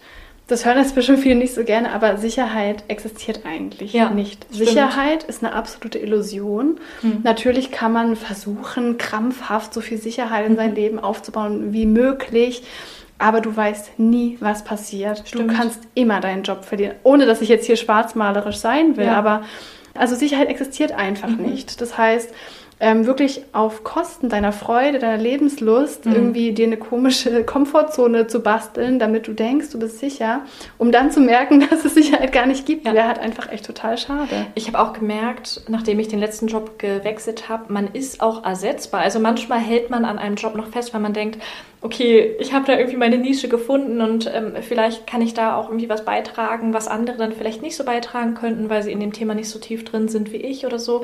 Aber es geht weiter. Also selbst jetzt, wo ich da bei dem anderen Job gekündigt habe, es geht weiter und irgendwie Natürlich. kriegen die ihre Aufgaben auch ohne mich hin. Ich meine, so wichtig war ich denn da doch nicht. Aber manchmal denkt man ja so, wie wäre der Schritt? Und manchmal ist der Schritt tatsächlich leicht, einen Job zu ändern oder auch zu wechseln, als man das zuerst denkt. Absolut, finde ich auch total wichtig dass man mal so ein bisschen zum einen die eigenen Glaubenssätze mhm. so hinterfragt. Ich höre ganz, ganz oft so einen Satz wie, ja, aber das geht ja nicht. Also das könnte ich mhm. jetzt nicht machen, weil das kostet ja so viel. Oder nee, nee, das geht auf keinen Fall, weil dafür muss man ja erst das machen. Und dann sage ich mal, ist das wirklich so? Also ja. bist du dir sicher, dass du es nicht machen könntest? Weil im Endeffekt kannst du so viel mehr, als du denkst. Mhm. Und immer dieses, ja, das würde ich schon machen, aber es geht ja nicht, weil ich habe die Zeit nicht, ich habe das Geld nicht. Du kannst, wenn du willst, mhm. alles machen. Total. Und auch gerade jetzt für die Person, die trotzdem noch mehr, mehr so diese blaue Kugel haben, also so ein bisschen sicherheitsbedürftig sind, so wie ich auch so ein bisschen mehr, die haben ja trotzdem Möglichkeiten, neben dem Job sich nach anderen Dingen umzuschauen. Also man muss ja jetzt noch nicht von heute auf morgen eine Entscheidung treffen Absolut. und dann alles kolossal danach ausrichten, sondern man hat ja die Möglichkeit, sich beispielsweise in Form von Fortbildungen oder generell Workshops in andere Richtungen mal umzusehen, mal zu schauen, was interessiert mich man kann dann zum Beispiel auch mit den Arbeitsstunden irgendwann so ein bisschen runtergehen, um dann sein Hobby oder das, was man für sich gefunden ja, hat, ne, noch ein bisschen mehr auszuüben und auszubauen. Und wenn man dann gemerkt hat, oh, das ist jetzt wirklich eine Sache, die mich so krass erfüllt und die ich am liebsten nur noch ausüben wollen würde, weil ich jeden Morgen total glücklich aufstehe und weiß, das ist, was ich gerne ja. für immer und ja. auch vollzeitmäßig vielleicht oder in Vollzeit machen möchte, dann kann man immer noch den bisher sicheren Job kündigen, weil man sich in der Zeit schon mal was anderes parallel aufgebaut hat. Definitiv. Und damit hat man dann auch nichts zu verlieren. Ne? Ja, ich finde sowieso, also einer der einfachsten und wichtigsten Schritte, wenn äh, ne, jetzt vielleicht jemand zuhört, der sagt, okay, ich bin in diesem Job und da fühle ich mich eigentlich nicht so wohl, aber ich weiß überhaupt nicht, was ich will oder was ich sonst für Möglichkeiten hätte. Hol dir Freude in dein Leben. Mhm. Du musst nicht deinen Job sofort kündigen und wissen, welchen Beruf, welche Karriere kann ja. ich einschlagen. Hol dir Freude in dein Leben. Probier mal mhm. was Neues aus. Mach ein Hobby, das dir Spaß macht. Äh, werd kreativ. Also es ist völlig egal, was es ist. Mhm. Ich weiß noch, dass ich angefangen habe damals, ähm, mich für einen Aktzeichenkurs anzumelden. Also ich habe das quasi gebucht und bin da dahin und es mhm. war wie so eine Zeichenschule, weil ich äh, gerne zeichne und habe da neue Leute kennengelernt. Ich bin da ganz alleine hingegangen in eine Umgebung, in eine Tätigkeit, die ich noch nie vorher gemacht habe. Und es war wie so der erste Schritt, mich mit meiner inneren Freude, mich mit meiner mhm. inneren Kreativität zu verbinden, einfach weil es mal was Neues war und ich in die ja. Handlung gekommen bin. Ja. Genau, erst dadurch merkt man ja, was einem vielleicht auch noch gefallen könnte. Ne? Da finde ich auch richtig wichtig, dass man sich einfach mal fragt, was macht ihr besonders gerne? Zum Beispiel zeichnen, musizieren, tanzen, reden.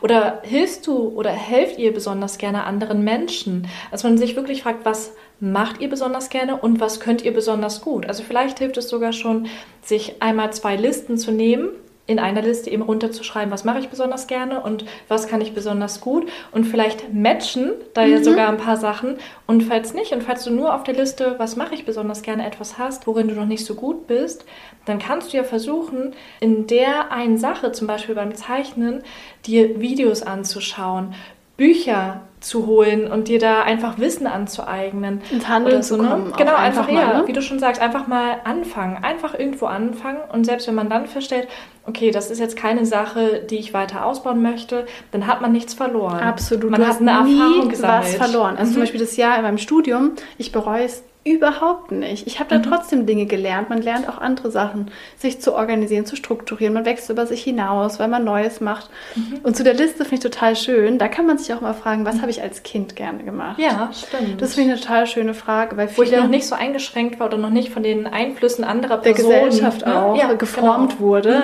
Mhm. Vielleicht sogar bevor du in die Schule gekommen bist, bevor die Leute gesagt haben, dass du bei manchen Sachen gut und schlecht bist. Mhm. Was hast du wirklich als Kind äh, gerne gemacht? Und was ich auch einer der krassesten Punkte bei dem Thema in meinem Leben fand, auch wenn es eigentlich so simpel ist, umgib dich mit Menschen. Wollte es auch gerade sagen. Ja, genau. Umgib dich mit Menschen, die verschiedene Lebenswege mhm. haben. Denn ich bin in Süddeutschland aufgewachsen. Wenn ich ganz ehrlich bin, ich habe vor mir nur einen Lebensweg gesehen. Mhm. Abi, Studium, Job, Tod.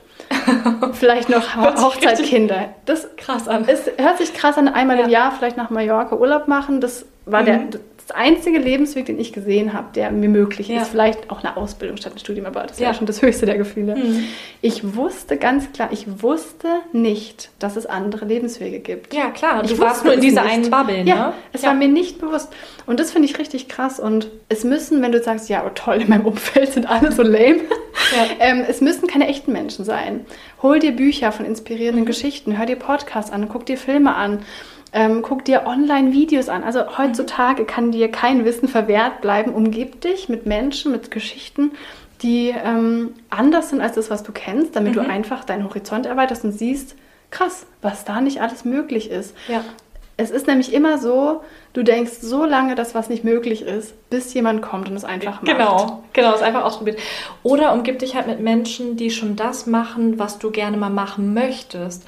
Dass du dir da einfach auch Inspiration einholen kannst und vielleicht auch Tipps geben lassen kannst, wie kann ich es schaffen, zu dem Punkt zu gelangen, wo der andere schon ist, Definitiv. wo ich eines Tages mal sein möchte. Ja. Ne?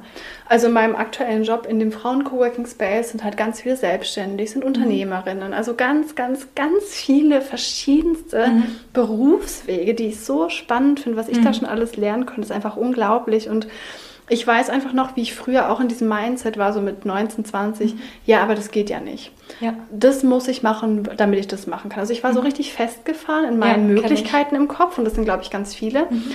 Und die Möglichkeiten in diesem Leben sind sowas von unendlich. Das ist unglaublich, Absolut. wenn man das mal begriffen hat, wenn man mhm. mal gesehen hat, wow, plötzlich kommt eine Möglichkeit um die Ecke, mit der ich nicht gerechnet habe. Ich weiß noch, eine war mal bei uns ähm, im Space, die meinte, ich so, ja, was machst du so da? Mhm. Sie so, ja, ähm, ich bin Freiberuflerin und seit drei Jahren lebe ich in Bali. Ja, und ich dachte ich so, toll. Sie macht's einfach. Ja, klar, es geht. Ich habe auch viele kennengelernt, die zum Beispiel auf den Kanaren oder so leben, die in meinem Alter sind, mhm. wo ich mir denke so, oh krass. Die machen und die haben sich genau, die haben sich getraut. Absolut. Die haben sich nicht von irgendwas einschränken lassen und haben nicht erstmal irgendwie zehn Jahre drüber nachgedacht, bis die Chance vielleicht auch verschwunden ist, Absolut. sondern das finde ich auch nochmal wichtig euch mitzugeben. Wie Caro vorhin aber auch schon gesagt hatte, so seid offen, vertraut auch so ein bisschen darauf, dass alles zur richtigen Zeit kommt. Ja. Aber wenn dann etwas kommt, wenn eine Chance kommt, ergreift sie. Ja. ja und Mut zur Veränderung genau, ist halt ein Riesenpart davon. Auch. Und ich glaube auch ganz, ganz fest daran, dass meistens dann die Chancen kommen, wenn du bereit dafür bist, weil du mhm. dann erst so richtig empfänglich bist, sie vielleicht auch als Chancen wahrzunehmen. So wie bei mir jetzt mit dem Studium. Damals wäre ich vielleicht noch gar nicht so in der Lage gewesen, mich dann so ins Studium reinzuknien, weil ich nicht gewusst hätte, wofür ich das machen möchte. Jetzt weiß ich ganz genau, was meine Motivation dahinter ist und ich glaube, da gehe ich mit viel mehr Ehrgeiz ran und weiß, mit welchem Ziel ich das verfolge oder wie bei unserem Podcast. Jetzt ja. haben wir gemerkt, wir sind bereit dazu, unser Wissen oder nicht jetzt unbedingt nur das Wissen, aber so überhaupt zu sprechen und anderen Personen das einfach mitgeben zu können oder Absolut. dass sie uns zuhören können.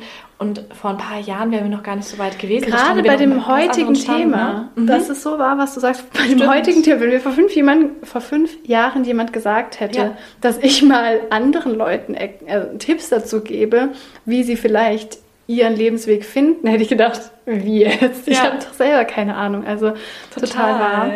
Und ich finde bei dem ganzen Thema einfach nochmal so wichtig, dass man sich bewusst darüber ist, dass diese gesellschaftlichen Konformen, wie ein Leben auszusehen hat, das kann man ja wirklich auf alle Bereiche mhm. übertragen, die sind erfunden. Ja. Das sind keine Fakten. Das mhm. ist nicht die Realität.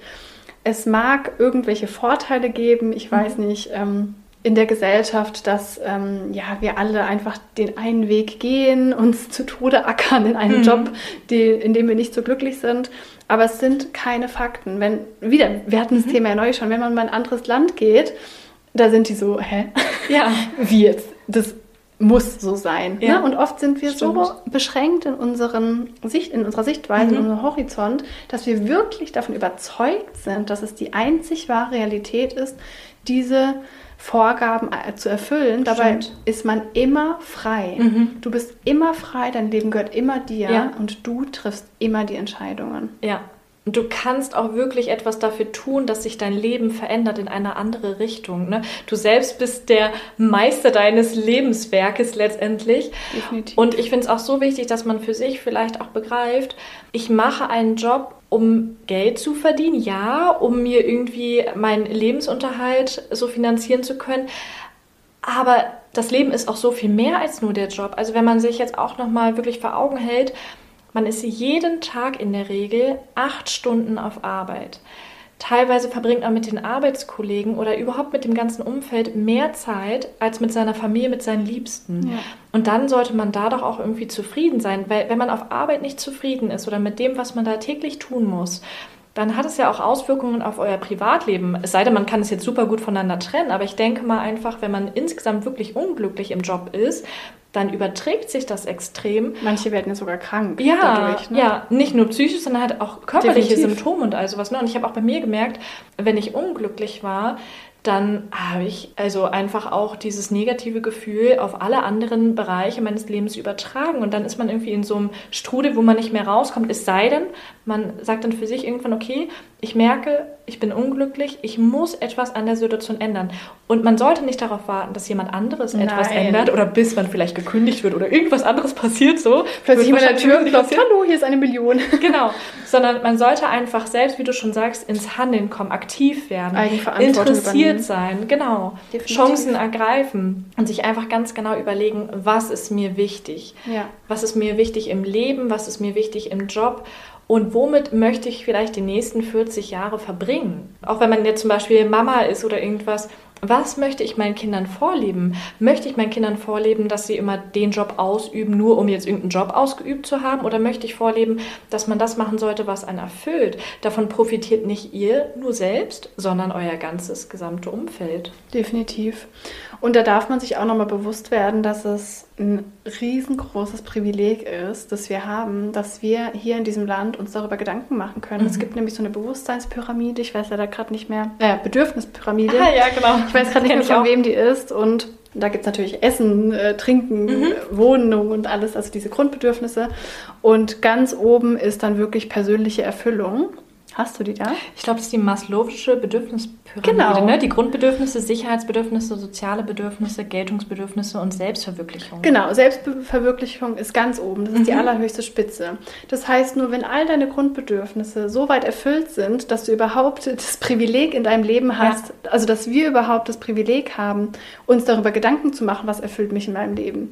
Das ist wirklich eine wahnsinnige Chance, für die wir so dankbar sein können. Und die dann nicht zu nutzen, mhm. wäre so traurig, ne? Total fatal. Ja. Als ich zum Beispiel in Indien war, ähm, war ich mal am Set und da war so ein junges Mädchen, die mir halt immer geholfen hat, ähm, die neuen mhm. Outfits anzuziehen und die so zurechtgezuppelt hat. Die war vielleicht 18, ich konnte es mhm. schwer einschätzen. Und so naiv und westlich wie ich war, habe ich gesagt, macht dir der Job hier eigentlich Spaß? Und sie hat mich so richtig verwirrt angeguckt, so, naja, ich muss halt Geld für meine Familie verdienen. Hm. Und ich dachte mir so, wie dämlich bin ich eigentlich? Hm. Ich habe das Privileg in meinem Leben, mir zu überlegen, was mir Spaß macht. Und ja. in anderen Ländern, sie muss einfach den Job jetzt machen, damit ihre Familie zu Hause Essen hat. Ja, das ist und echt heftig. Dadurch, dass wir in diesen ja, entwickelteren Ländern vielleicht das Privileg haben, uns über Sinnhaftigkeit mhm. Gedanken zu machen, können wir auch wieder was Gutes in die Welt mhm. bringen. Also wenn ich jetzt mich damit beschäftige, was will ich in meinem Leben machen, wie kann ich mich entfalten, was ist vielleicht mein Geschenk für mhm. die Welt, kann das ja auch wieder zugunsten von anderen mhm. kommen. Also wir können die Welt damit ja vielleicht besser machen, ja, weil wir in dieser Position aktuell sind. Und mhm. das zu verschwenden, indem ich in einem langweiligen Job bin, der mir ja. irgendjemand aufgezwungen hat, wo den vielleicht schon mein Großvater und mein mhm. Vater gemacht haben, was auch immer, das wäre einfach echt schade drum. Total. Und auch in dem Moment, wo du einen Job ausübst, in dem du besonders gut bist, beispielsweise, wenn du jetzt ähm, Lust hättest, andere Personen, andere Frauen zu coachen, damit sie ihren eigenen Lebensweg finden, wenn das zum Beispiel jetzt dein Ziel dein Traum wäre, dann könntest du ja in dem Moment auch so viel mehr für diese anderen Frauen erreichen, also im Job selbst schon, ja. weil du das machst, worin du besonders gut bist oder was dir besonders viel Freude bereitet. Die dann auch wieder Gutes tun können, Total. weil sie ihr Geschenk in der Welt finden. Ja. Also das könnte so eine wunderschöne Auswirkung haben, wenn wir uns alle mehr Gedanken darüber machen. Und da finde ich es auch nochmal so wichtig, sich so ähm, Glaubenssätze anzugucken, mhm. die man vielleicht von der Familie einfach so eingebläut bekommen hat. Das sehe ich gerade in Deutschland so oft. Es gibt ja so ein paar tolle Sprüche, wie zum Beispiel, das Leben ist kein Ponyhof. das Leben ist verdammt nochmal ein Ponyhof. Ja. Wenn du dich dafür entscheidest, dass es ein Ponyhof ja, ist. Richtig. Das ist kein Gesetz, mhm. das entscheidest du. Ja. Ähm, auch dieser tolle Satz, du kannst im Leben nicht einfach nur machen, was dir Spaß macht. Mhm. Doch. Ja, Wenn genau. ich mich dazu entscheide, dass ich in meinem Leben das mache, was mir Freude mhm. macht, dann mache ich das verdammt nochmal. Natürlich gibt es Herausforderungen, mhm. natürlich gibt es schlechte Tage, das ist ja nicht die Frage. Mhm. Aber ob du wirklich einfach die Meinungen und alten Glaubenssätze deiner Eltern, deren Eltern mhm. übernehmen willst, deinen Kindern sagen willst, du kannst nicht im Leben nur machen, was dir mhm. Spaß macht. Das Leben muss hart sein. Mhm. Es ist hart, Geld zu verdienen dann wirst du wahrscheinlich nicht glücklicher werden. Und das ist halt, wie vorhin auch schon gesagt, nicht die Realität. Das ist deine Überzeugung. Total. Und was ich auch ganz häufig mitbekommen habe, dass Menschen erst dann etwas an ihrem Leben, an ihrem Job verändern, wenn ihnen was Schlimmes widerfahren ist. Wenn sie beispielsweise wirklich eine schlimme Krankheit hatten oder generell irgendwie schlimme Schicksalsschläge erlebt haben und erst dann dachten, Mensch, das Leben ist zu kurz und ich sollte vielleicht doch das machen, was mich glücklich macht. Man sollte nicht erst darauf warten, dass was Schlimmes passiert, um dann etwas an seinem Leben vielleicht zu verändern, wenn man noch nicht hundertprozentig zufrieden ist, sondern man sollte es jetzt schon machen. Warum Definitiv. soll ich jetzt noch ne, zehn Jahre in etwas investieren oder einen Job ausüben, wo ich sage so, hey, das ist eigentlich nicht das, was ich unbedingt machen möchte. Ja wie du schon sagst, dafür muss man erstmal dieses Bewusstsein schaffen. Man muss sich selbst bewusst werden, was möchte ich, was erfüllt mich, was ist überhaupt mein Lebensziel, welchen Teil möchte ich vielleicht auch für die Gesellschaft irgendwie beitragen mhm. oder was möchte ich auch hinterlassen. Genau, das ist wieder das Thema. Welches Leben möchtest du dir erschaffen? Also mhm. setz dich wirklich mal hin, nimm dir einen Zettel und einen Stift und schreib dir auf, auf welches Leben du zurückblicken möchtest, wenn mhm. du auf dem Sterbebett liegst. Ja. Oder ist dein 90. Geburtstag, du machst eine Riesenparty. Mhm. Was möchtest du, was die Leute über dich und dein Leben sagen? Ja. ja. sie hat auf jeden Fall immer ihren Job gemacht und der Lebenslauf war super. Und sie war immer fleißig, hat sich äh, vielleicht ja fast zu Tode geackert, ist dabei ein bisschen ja. krank geworden. Und das sage ich zum Beispiel auch wirklich immer meinen Liebsten. Ich sage immer wieder, es bringt euch nichts, wenn ihr euch gesundheitlich kaputt macht und das nur für jemanden, der dir dann die Hand schüttelt und sagt, ach super, Sie haben jetzt einen guten Job gemacht, wenn vielen überhaupt. Dank. Ja, wenn überhaupt, wenn überhaupt diese Dankbarkeit Definitiv. oder diese Wertschätzung dann kommt, sondern es sollte erst gar nicht zu dem Punkt kommen, dass man sich gesundheitlich kaputt macht, dass man irgendwie ausgelaugt ist oder so. Natürlich hat jeder Job mal seine stressigen Klar. Phasen, ne? Aber grundsätzlich, dein Grundgefühl oder euer Grundgefühl sollte positiv sein, wenn ihr an euren Job denkt. Definitiv. Und ich habe auch einfach diesen ja, spirituellen Glauben, dass ich oder meine Seele auch einfach in diesem Leben ist, um zu wachsen, mhm. um Neues zu erfahren, um Freude zu erfahren, um mich weiterzuentwickeln, mhm. um Erfahrungen zu machen. Mhm.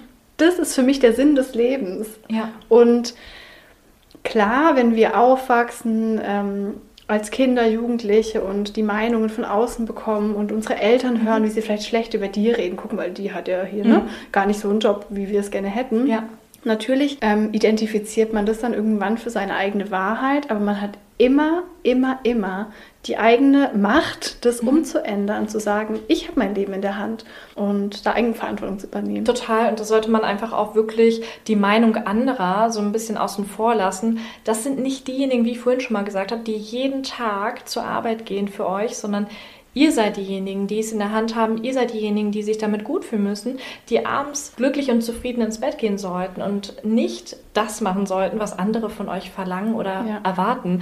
Und wenn man sich deren Leben anschaut, ist es meistens auch gar nicht so erfüllt oder sind sie meistens auch gar nicht so glücklich mit dem, was sie tun. Ja. Und dein Leben muss auch nicht nach außen gut aussehen, mhm. sondern es muss sich innen an, gut anfühlen. Ja, total. Ja. Das hast du schön gesagt. Schöner Abschlusssatz, oder? Würde ich auch sagen. Okay, ihr Lieben, wir hoffen sehr, dass die Folge euch gefallen hat. Vielleicht habt ihr gemerkt, dass es ein sehr leidenschaftliches Thema von uns ist. Wir freuen uns sehr, auch eure Erfahrungen und Gedanken dazu zu hören. Ihr könnt uns gerne bei Instagram eine Nachricht dazu schreiben, reinreflektiert.podcast. Wir freuen uns auch riesig über Feedback von euch, über eine positive Bewertung bei iTunes oder wenn ihr die Folge mit euren Freunden und Freundinnen teilt. Damit helft ihr nicht nur uns, sondern auch allen anderen Menschen, denen unser Podcast weiterhelfen könnte. Rein reflektiert. Rein reflektiert.